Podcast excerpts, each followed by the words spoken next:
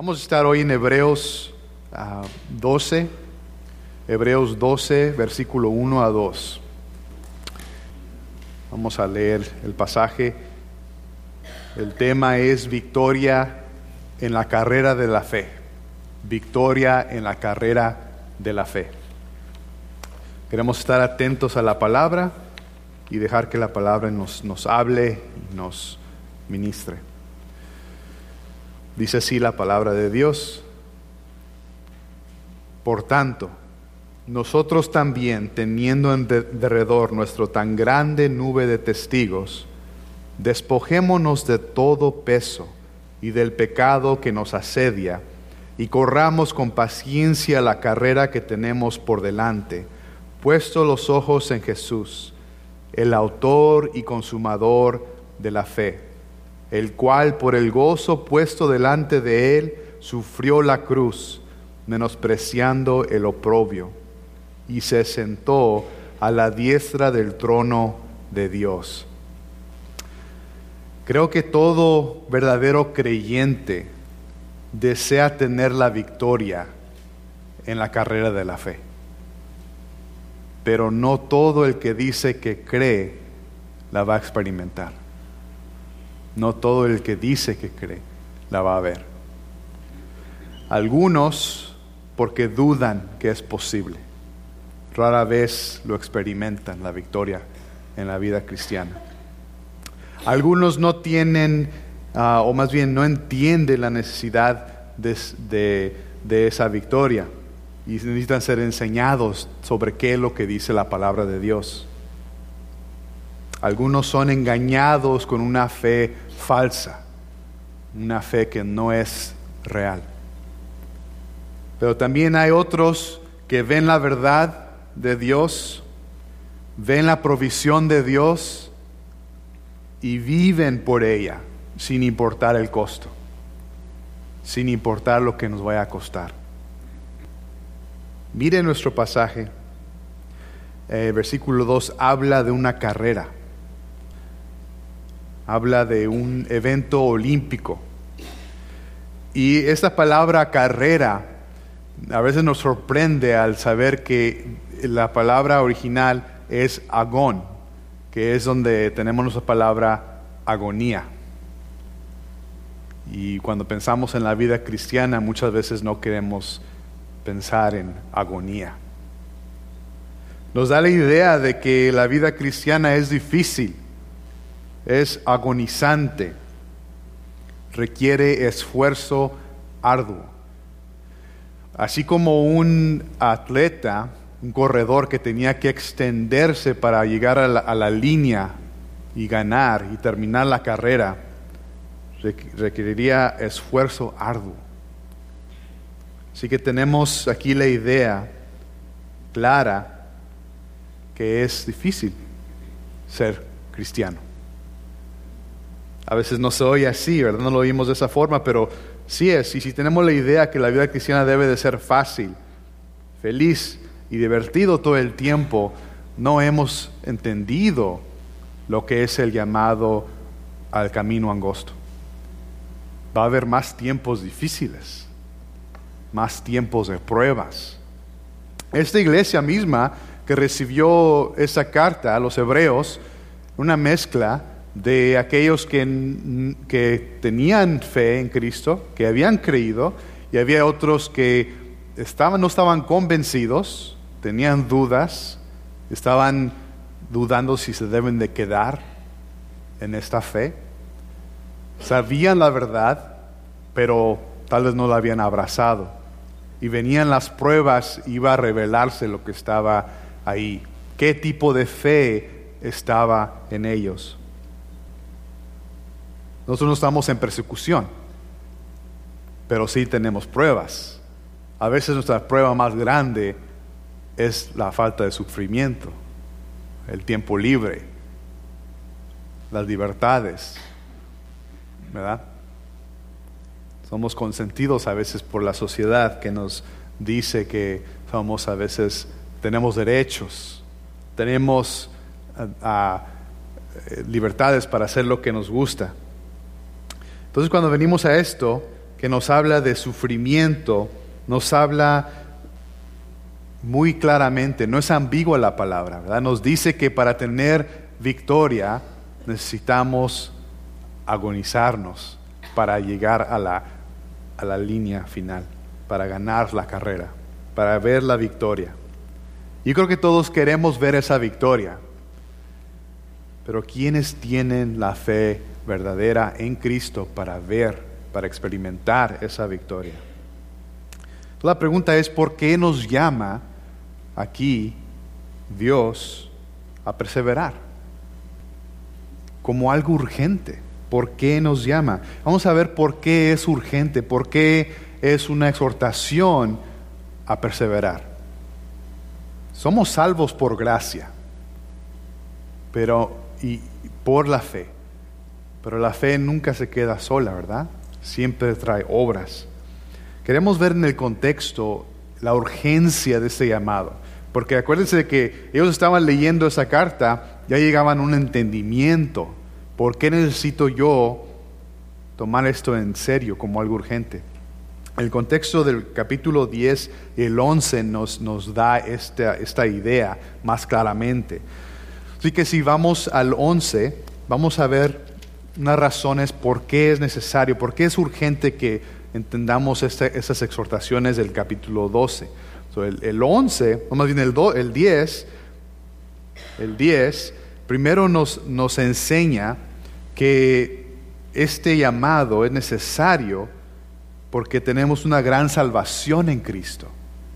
Nos recuerda que esa salvación es grande y no debemos de menospreciar lo que Dios ha hecho, la obra que ha hecho, las promesas que ha cumplido en Cristo Jesús.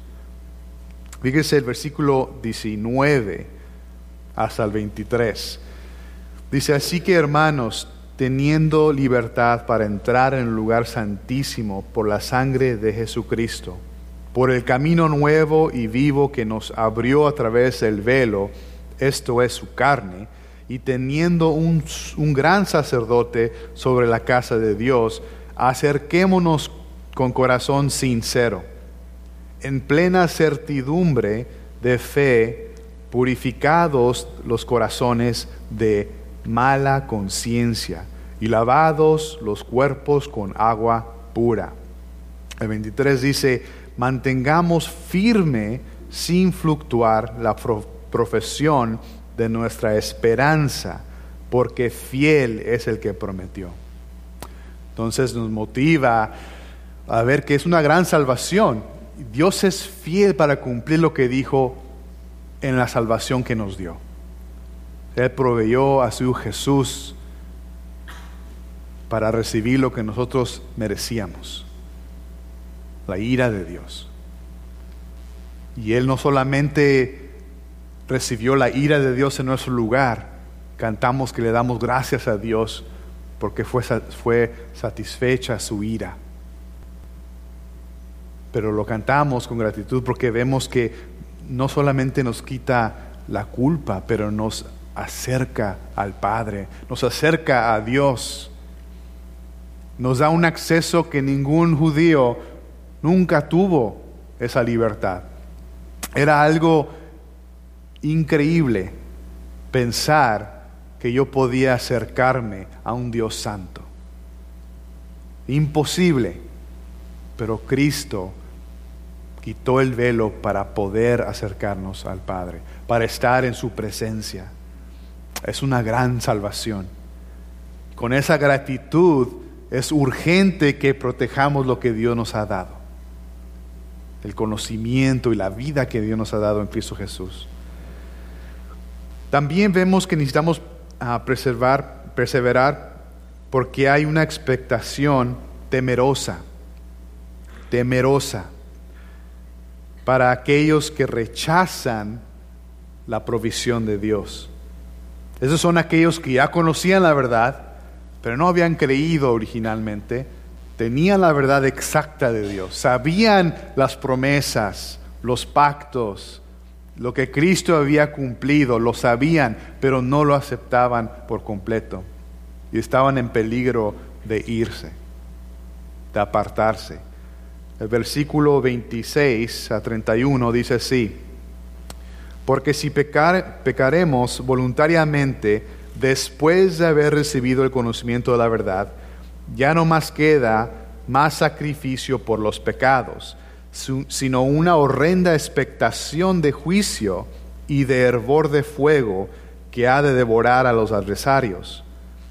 El que viola la ley de Moisés por el testimonio de dos o tres testigos muere irremisiblemente. ¿Cuánto mayor castigo pensáis que merecerá al que pisoteare al Hijo de Dios y tuviere por inmunda la sangre del pacto en la cual fue santificado e hiciere afrenta al Espíritu de gracia? Pues conocemos al que dijo, mía es la venganza, yo daré el pago, dice el Señor. Y otra vez el Señor juzgará a su pueblo. Versículo 31. Horrenda cosa es caer en manos del Dios vivo. Es una expectación temerosa pensar de conocer la verdad y apartarse del Dios vivo. Queda uno en manos de ese Dios vivo y es horrenda cosa. Es pisotear el don de Dios, pisotear a lo que hizo Cristo por nosotros. Aquí obviamente está hablando de los que no tienen fe que salva, pero conocen. Y la pregunta continúa, ¿es nuestra fe verdadera? ¿Es de fe que persevera o es fe que solamente conoce los datos exactos. Yo sé exactamente lo que salva a una persona, a un alma, pero aún no ha salvado su propia alma. Qué lugar tan más peligroso de estar, ¿no? Por último, necesitamos perseverar porque los que viven por la fe no se retroceden ni se caen del camino. Fíjese el versículo 35 al 39. Es necesario ver este contexto para ver cómo llegamos a, nuestro pasaje. Versículo 35 a 39 dice así, no perdáis pues vuestra confianza, que tiene gran galardón, porque os es necesaria la paciencia, para que habiendo hecho la voluntad de Dios, obtengáis la promesa, porque un poquito y el que ha de venir vendrá y no tardará. Mas el justo vivirá por fe.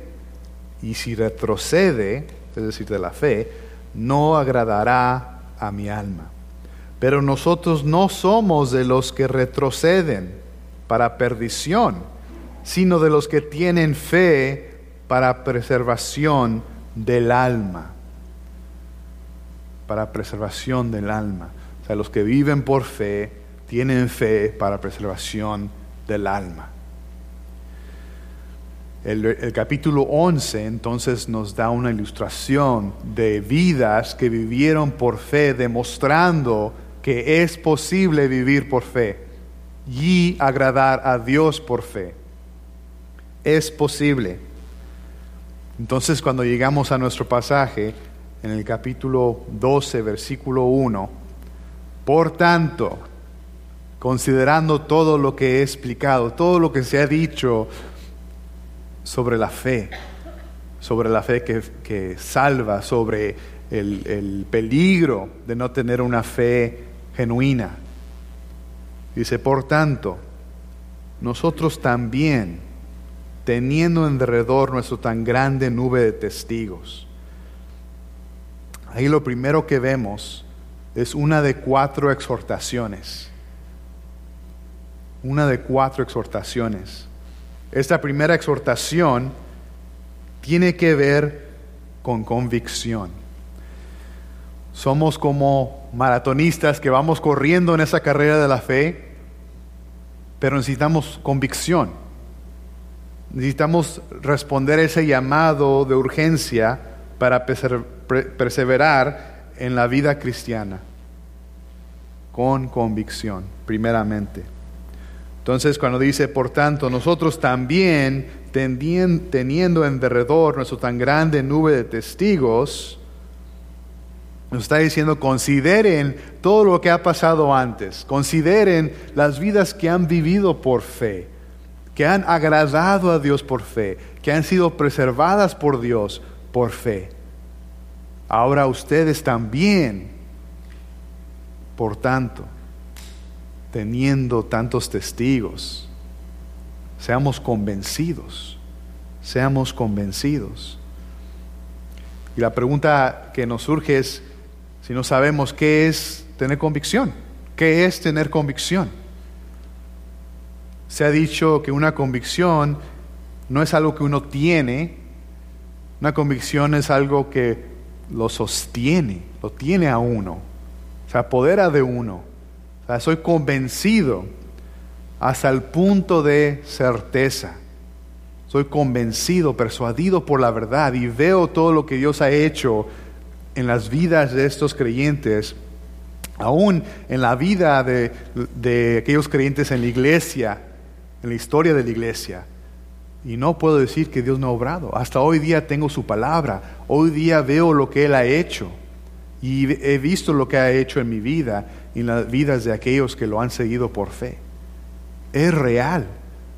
La pregunta es si yo estoy persuadido de esta verdad. Estoy convencido que es cierto para correr y ganar, ver la victoria en la fe, yo tengo que ser persuadido de que Dios es poderoso para obrar en nuestras vidas. Y tenemos el de nuevo de decir, yo no me avergüenzo del Evangelio porque es el poder de Dios para salvación para todo aquel que cree. Es el poder de Dios. Y digo, yo no tengo las fuerzas, pero Dios me da las fuerzas. Yo no tengo las fuerzas cuando no veo a Cristo cuando no creo en su poder, cuando no abrazo sus verdades, entonces no tengo la fuerza. Y empezamos por ahí, muy bien, no tengo fuerzas, no tengo habilidad, pero si tengo a Cristo, tengo todo lo necesario. Tengo las fuerzas para vivir como Él dice. Tengo las fuerzas para correr y ver la victoria. Tengo las fuerzas para ver la convicción en mi vida. Y esa, esa convicción nos lleva a tener valor para obedecer a Dios. Valor para obedecer a Dios. Hay que entender lo que significa tener convicción. Ya no se usa mucho estos días, ¿verdad? Ser un hombre, una mujer de convicción ante Dios. Estos ah, testigos, por lo cierto, al decir una gran nube de testigos, no está refiriéndose a testigos que nos están viendo. En el contexto nos está hablando de que ellos testifican de que esto es posible. La multitud testifica de que la vida de fe es posible, porque Dios lo hace posible. Dice el versículo 6 en el capítulo 11, pero sin fe es imposible agradar, a Dios porque es necesario que el que se acerca a Dios crea que le hay y que es galardonador de los que le buscan. Otra palabra o versiones dicen que lo buscan diligentemente, sin cesar, buscar a Cristo. Podemos ver un ejemplo de la convicción bíblica, de lo que es convicción en la vida de Abraham. Si va conmigo al capítulo 11, versículo 8, 8 a 10, 8 a 10, dice así, por la fe Abraham siendo llamado, obedeció para salir al lugar que había de recibir como herencia, y salió sin saber a dónde iba. Por la fe habitó como extranjero en la tierra prometida, como en tierra ajena, morando en tiendas con Isaac y Jacob, coherederos de la misma promesa, porque esperaba la ciudad que tiene fundamentos, cuyo arquitecto y constructor es Dios. Vemos obviamente que Abraham vivía por fe. Abraham obedeció a Dios. Abraham tenía convicción. Vemos que no sabía a dónde iba, pero fue. No importaban las condiciones, pero fue. Tenía convicción de lo que Dios se había dicho, era cierto. Él estaba seguro, estaba persuadido, tenía convicción. Entonces, cuando tenemos convicción, no importa lo que no sabemos que va a pasar. No, no importa qué condición humilde nos va a traer, porque yo creo lo que dijo Dios. Yo creo en las promesas que ha dado. Yo creo que van a venir. Esa es mi convicción. ¿Tenemos esa convicción? Esa es la pregunta, ¿no? Yo quiero correr en la carrera de la fe, necesito tener convicción verdadera, ser convencido de la palabra. Si no abro la Biblia, no voy a ser convencido. Necesito yo abrir la palabra y buscar las verdades que me van a convencer. Y el poder de su palabra me va a convencer. Sí, lo creo por fe. Esa es ah, la clave. Entonces, queremos correr con convicción y también queremos correr con, con resistencia, con aguante. Un corredor necesitaba aguantar hasta llegar. Aquí ah, no nos está hablando otra vez de un corredor de corto camino, nos está hablando de un maratonista, alguien que corre ah, ah, largo, una carrera larga. Para poder ganar, llegar hasta el final de la carrera, necesitaba una disciplina rigurosa. Necesitaba, disciplinarse en toda área de su vida. Desear ganar no es suficiente. Es decir, yo quiero crecer, yo quiero servir, yo quiero hacer más. No sé por qué no puedo. Muchas veces sí sabemos por qué porque no estamos disciplinando nuestras vidas. No estamos ordenando nuestras vidas de tal forma, con tal disciplina, que lo haga posible yo mover obstáculos que me están afectando. En nuestro pasaje, conectando todo, dice, por tanto, nosotros también, teniendo alrededor nuestro tan grande nube de testigos, despojémonos de todo peso y del pecado que nos asedia.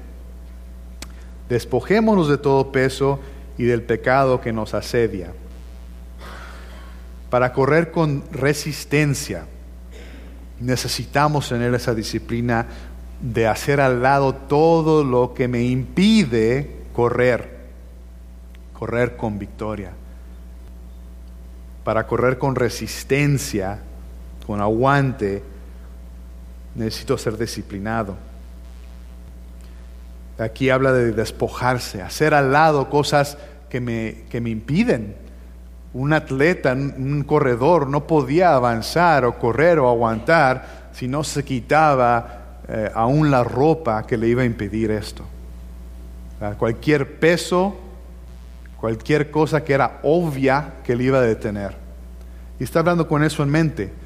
Pero para ahora, para nosotros, en aplicación, cuando hablamos de tener paciencia y resistencia, la palabra en original habla de perseverancia, constancia, paciencia. Literalmente significa permanecer bajo la presión, permanecer bajo la presión.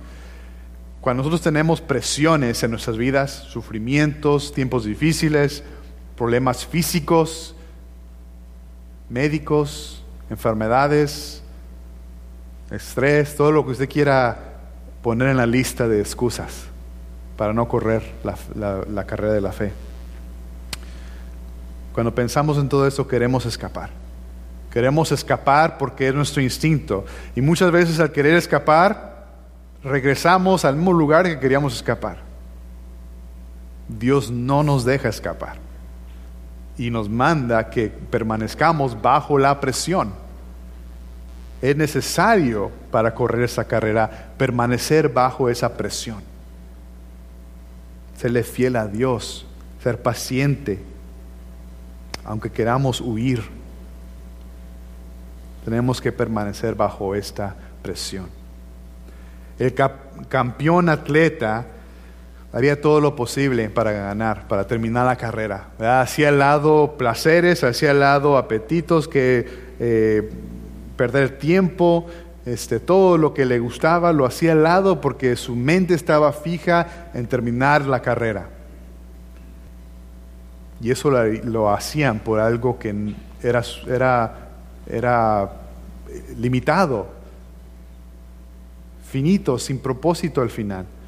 Pablo está de acuerdo cuando él dice acerca de su Biblia, su, su vida y su ministerio, dice en 2 Corintios 9, él dice, ¿No sabéis que los que corren en el estadio, todos a la verdad corren, pero uno solo se lleva el premio?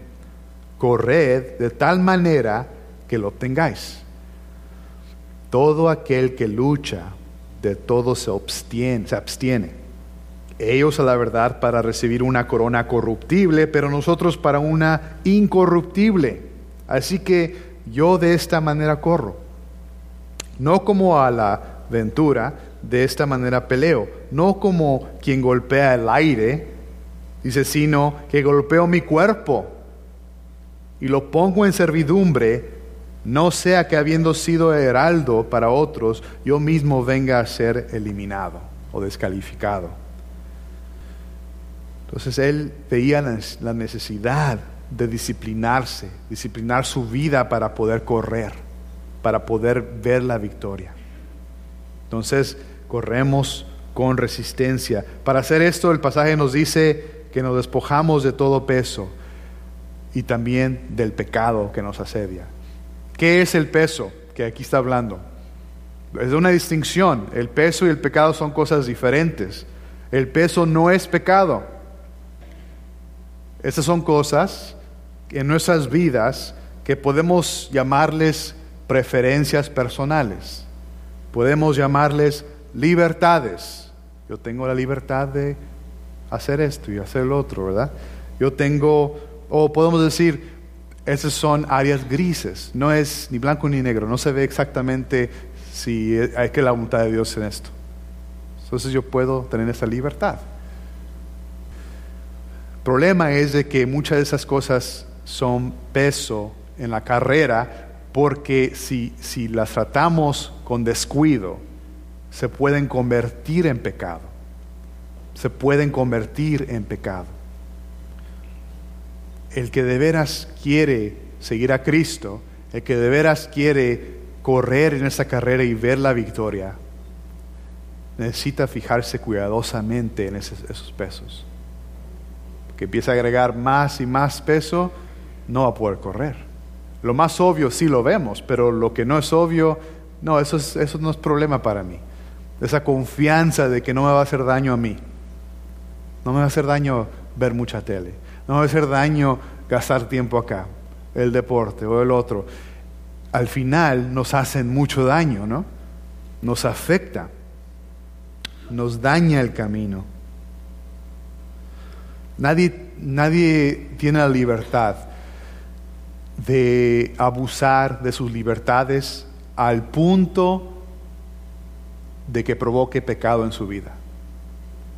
Nadie tiene la libertad de abusar de sus libertades hasta el punto que le haga caer en pecado. Cristo no nos salvó para ser libres a pecar, nos salvó para ser libres a servirle, para ser libres en correr con victoria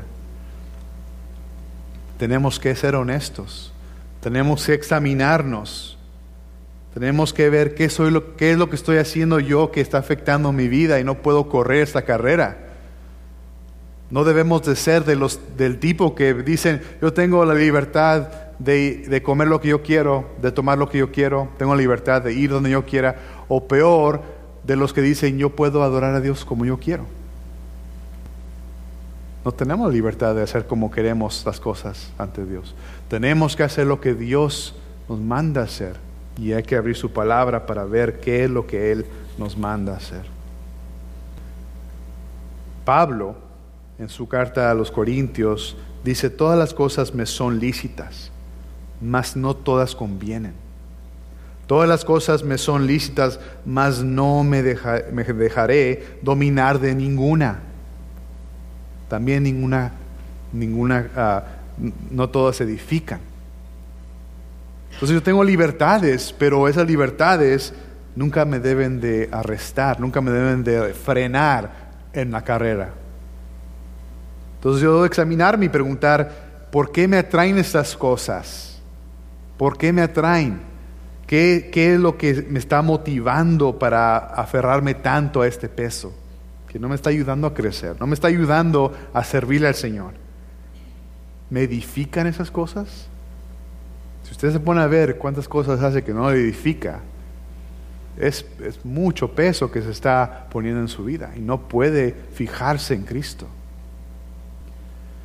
Entonces debemos de confrontar esas cosas en nuestras vidas y hacer al lado lo que es tropiezo, hacer al lado lo que es impedimento para nosotros poder servirle a Él. Necesitamos la convicción y el valor para poder verlo. ¿Quién aquí se va a atrever a examinarse más? Parece extremo o no, si es para Cristo, vale la pena. Vale la pena, aunque hable la gente de usted, es su vida ante Cristo. Usted siga a Cristo, no importa lo que la gente vaya a pensar. Tema a Dios, no lo que el hombre piense de usted. Muchas veces va a causar uh, eso también. Dificultad entre aquellos que dicen, ¿por qué haces eso? ¿Por qué corres así? Porque yo quiero correr para el Señor, yo quiero correr para Cristo.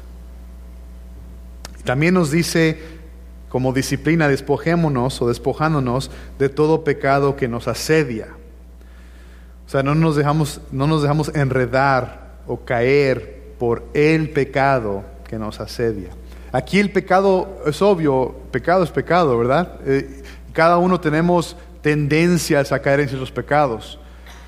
Primero aquí en el contexto, el pecado se refiere a la incredulidad en todo lo que Dios dice, cuando yo desobedezco a Dios, cuando no hago su voluntad, yo estoy diciendo, yo no creo lo que dijiste Dios. Yo no creo que eso que dijiste es pecado. Yo no creo que me va a hacer daño. Yo no creo que me va a afectar en mi, en mi crecimiento. Es incredulidad primero. El pecado que hay que ser al lado primero es incredulidad. Pero con eso vienen todos los pecados que ya sabemos cuáles son las tentaciones que nos afectan. Sabemos en nuestras vidas lo que es problema, los ciclos, ciclos de pecado. Siempre van a estar ahí, nunca va a desaparecerse esas tendencias en nuestras vidas. Tenemos que enfrentarlas, tenemos que ver lo que son y renunciarlo. Decir, ya no más voy a hacer eso. Vivir para Cristo vale la pena. Correr para ver la victoria en Él vale la pena. No se compara el placer del pecado a lo que Cristo me ofrece. Entonces veamos cuáles son esos pecados donde no estoy creyendo yo en Dios. ¿Cuáles son esas cosas particulares en mi vida que están haciéndome caer? Que es obvio, no son ni libertades ni áreas, ni áreas grises. Es obvio que esto es pecado y no puedo ver a Cristo porque mis ojos están fijos en esto. Lo que sea que sea. Hay que verlo. Y no se nos olvide que la gracia de Dios nos enseña a negar la impiedad y los deseos mundanos. La gracia nos salva y es por fe, pero siempre la fe nunca se queda sin obras, produce obras. Y, y Dios nos enseña por su gracia a negar la impiedad a negar los deseos mundanos. Tercera, la, cuarta, ah, disculpe, la tercera ah, ah, exhortación es correr con la fe verdadera. O sea, vemos que corrimos con convicción, corrimos con resistencia, pero es absolutamente necesario que yo corra con la verdadera fe, mirando a Jesús, puesto los ojos en Jesús el autor y consumador de la fe. ¿Por qué decimos fe verdadera? Muchas veces porque hay fe falsa y en el contexto había aquellos que no tenían fe verdadera. Esperaban una expectación temerosa, horrenda. En Cristo no tenemos esa expectación. Creemos para la preservación del alma. ya tenemos la salvación. Pero miramos hacia Cristo con fe verdadera. Es necesario. ¿Qué es la fe falsa? Hay que definir eso para, o entenderlo para entender qué es la fe verdadera. La fe no es una obra que origina en el hombre. O sea, la, la fe no es humana. Uno no puede evocar la fe porque uno quiere. La fe viene como don de Dios. Como dice Efesios 2.8. Es don de Dios. No es nuestra obra.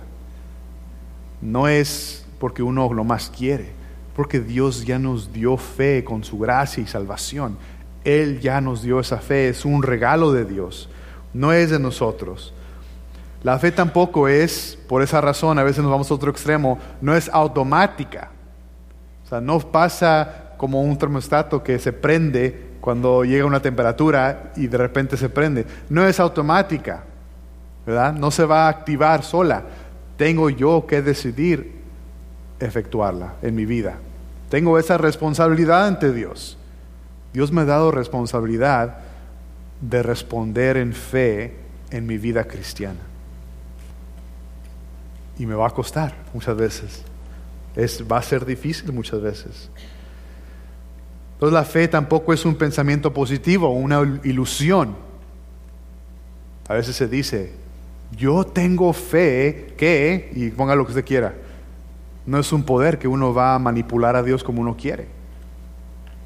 Tenemos que tener fe en lo que Dios dijo, lo que Él reveló. Eso es donde viene la fe verdadera. La fe no es ciega tampoco. Uno dice, la fe es ciega. La fe no es ciega.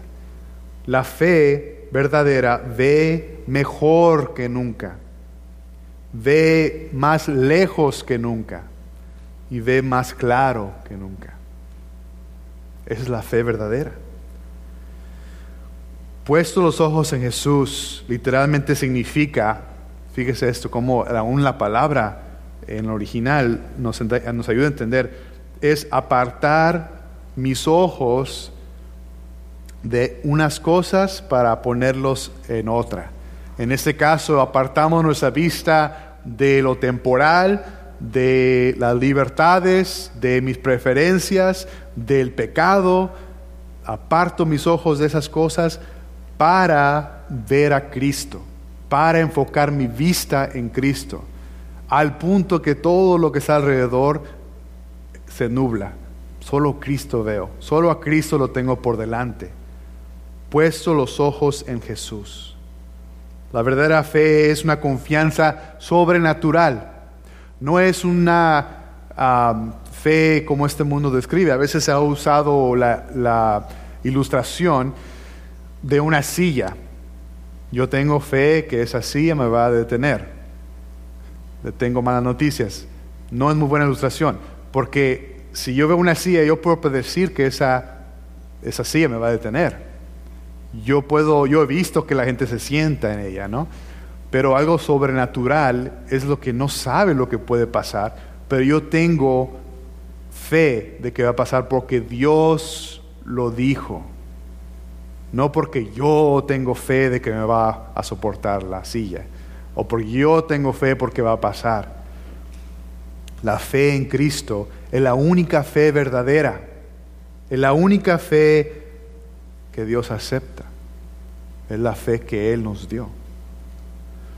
Entonces la fe verdadera se hace al lado toda, toda distracción, todo lo que nos jala lejos de Cristo. Deja y aparta la vista para ver a Cristo como Él es. Entonces a Cristo, en una fe verdadera, lo vemos por lo que Él es y lo vemos por lo que Él hizo. Cuando ponemos los ojos en Jesús, dice el versículo 2, puesto los ojos en Jesús, el autor y consumador de la fe. primero vemos a Cristo por lo que Él es. ¿Quién es Cristo? El que empieza mi fe y termina mi fe. Él es el soberano sobre mi vida cristiana. Él es el que me ha dado esta vida para vivir. No solamente es la carrera ordenada, mandada por Dios, pero también es predestinada por Dios. Entonces yo pongo mis, mis ojos en Jesús por quien Él es. Fíjese, escuche lo que dice el capítulo 1 y 2, solamente como lista de lo que Jesús es. Dice la palabra que es heredero de todas las cosas. Dice que es resplandor de la gloria de Dios, que es la imagen misma de su sustancia, de su naturaleza. Dice que sostenta todas las cosas con la palabra de su poder, que se sienta a la diestra de la majestad de las alturas. Ese es Cristo. Dice que Él es digno de adoración, digno de adoración, teniéndolo todo en sujeción a Él. Es coronado de gloria y de honor, el creador de todo. También dice que es el sumo sacerdote, misericordioso y fiel. Cuando vemos a Cristo, vemos la belleza, la gloria de Dios en Cristo. Como creyentes en esa carrera queremos verlo como Él es, no como queremos que Él sea. Yo no quiero que, no debo de creer que Cristo sea como yo quiero, a mi conveniencia. Cuando me conviene, es misericordioso, pero no es santo. Me tolera, pero yo puedo hacer lo que quiero. Yo veo a Cristo como Él es santo y amor, perfecto y puro. Todo lo veo, veo como Él es. Dice Pablo en la carta de los Corintios, segunda carta, dice, porque Dios quien dijo, deje que la luz brille de las tinieblas, brilló en nuestros corazones para dar a luz del conocimiento de la gloria de Dios en el rostro de Jesucristo. Solamente el verdadero creyente ve a Cristo como más bello, más glorioso que todas las cosas que me distraen. Todo lo que no vale la pena, todo lo temporal. Yo lo puedo hacer al lado porque vale más ver a Cristo, vale más creer en Él, vale más seguirlo a Él, aunque me cueste. Pregunta es, ¿qué tan claramente lo ve usted? ¿Qué tan Ah, valoroso lo ve en su vida tener a Cristo comparado a lo temporal, comparado a lo que no vale la pena. También miramos a Cristo por lo que Él ha hecho. Dice que por el gozo puesto delante de Él sufrió la cruz, menospreciando el oprobio. Cristo menospreció el oprobio, sufrió la cruz. La cruz nos enseña que Dios es santo, nos enseña que somos pecadores. Tan oscuro y tan, tan feo es nuestro pecado que el mismo Hijo de Dios tuvo que morir para redimirnos. Es horrendo nuestro pecado. Si vemos lo que Él hizo, lo que Él obró en nuestro lugar, debemos estar muy agradecidos. Dice el profeta Isaías que Él fue despreciado y desechado entre los hombres varón de dolores, experimentado en quebranto, y como que escondimos de él el rostro, fue menospreciado y no lo estimamos. Ciertamente llevó él nuestras enfermedades y sufrió nuestros dolores, y nosotros le tuvimos por azotado, por herido de Dios y abatido. Mas Él fue herido por nuestras rebeliones, molido por nuestros pecados. El castigo de nuestra paz fue sobre Él y por su llaga fuimos nosotros curados. Cristo absorbió la ira de Dios en nuestro lugar. ¿Cómo respondemos ante tan gran verdad? Su gozo fue terminar la obra de Dios. Su gozo fue más valoroso para él que lo horrendo que tuvo que pagar. ¿verdad? el gozo sobresalió el dolor de la ira de Dios que tuvo que recibir en nuestro lugar. Él alcanzó la victoria por nosotros. Cuando vemos a Cristo, vemos al victorioso, vemos al que obtenió la victoria en nuestro lugar. vemos al que nos da la victoria. Así que no solamente corremos para ganar la victoria, pero corremos en el que obtuvo la victoria, asegurada, ciertamente Él la obtuvo. Él es el autor y consumador de la fe.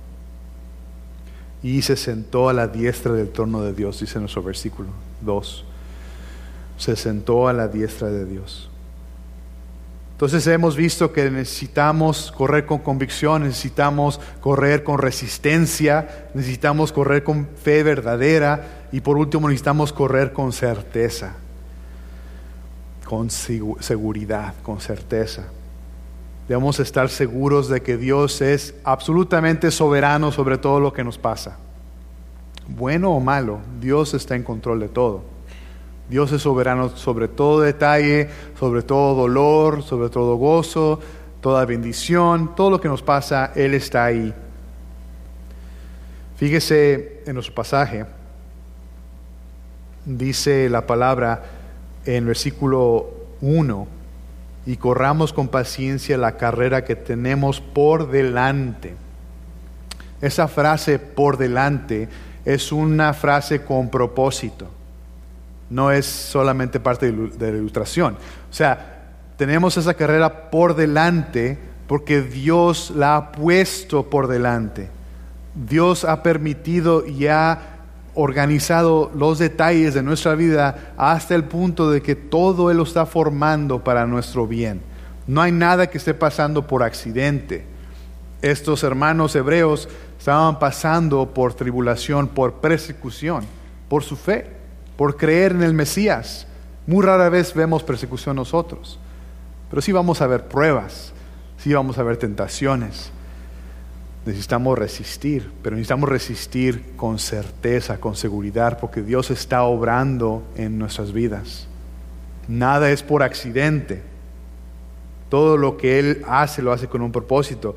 Pablo dice también, estando de acuerdo, en Filipenses 1.6, muchos ya lo saben, estando persuadido de esto, que el que comenzó en vosotros la buena obra, la perfeccionará hasta el día de Jesucristo. Él terminará lo que Él empezó. Él será fiel a lo que Él empezó. Necesitamos tener esa confianza, esta seguridad.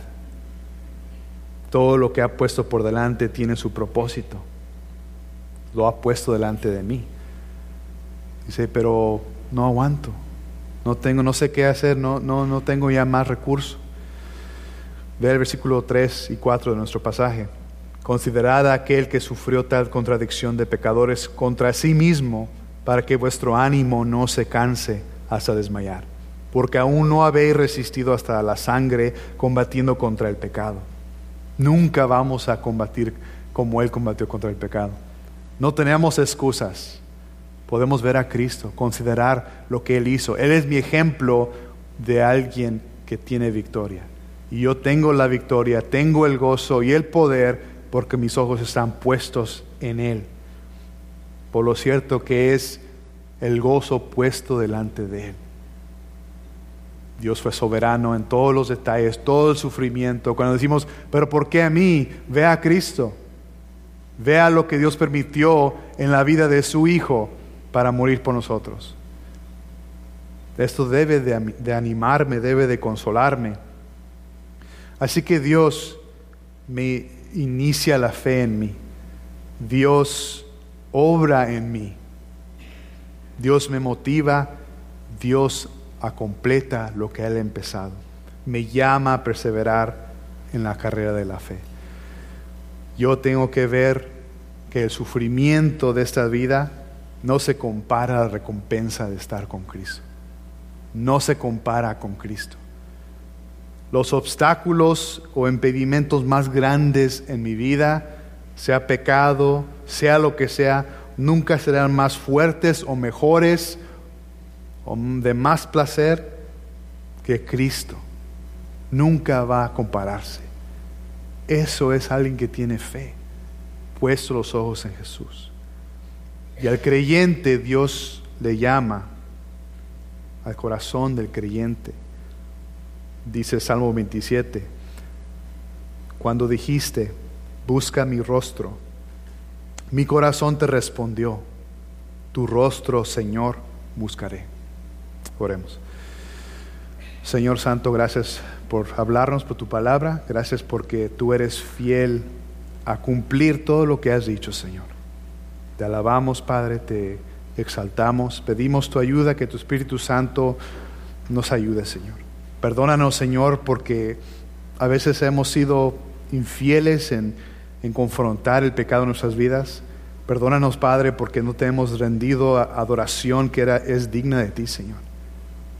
Límpianos y purifícanos, Señor. Perdónanos por, por ser flojos a veces, por no buscar agradarte a ti, Señor, con todo lo que tenemos, Señor. Ser disciplinados y poner nuestra fe completa en Cristo Jesús. Llénanos, Padre Santo, ayúdanos, Señor. Te amamos, Padre, te queremos adorar y rendirte todo a ti y ver la victoria en nuestras vidas porque Cristo ya la obtuvo. Cristo es el victorioso. En el nombre de Jesús. Amén.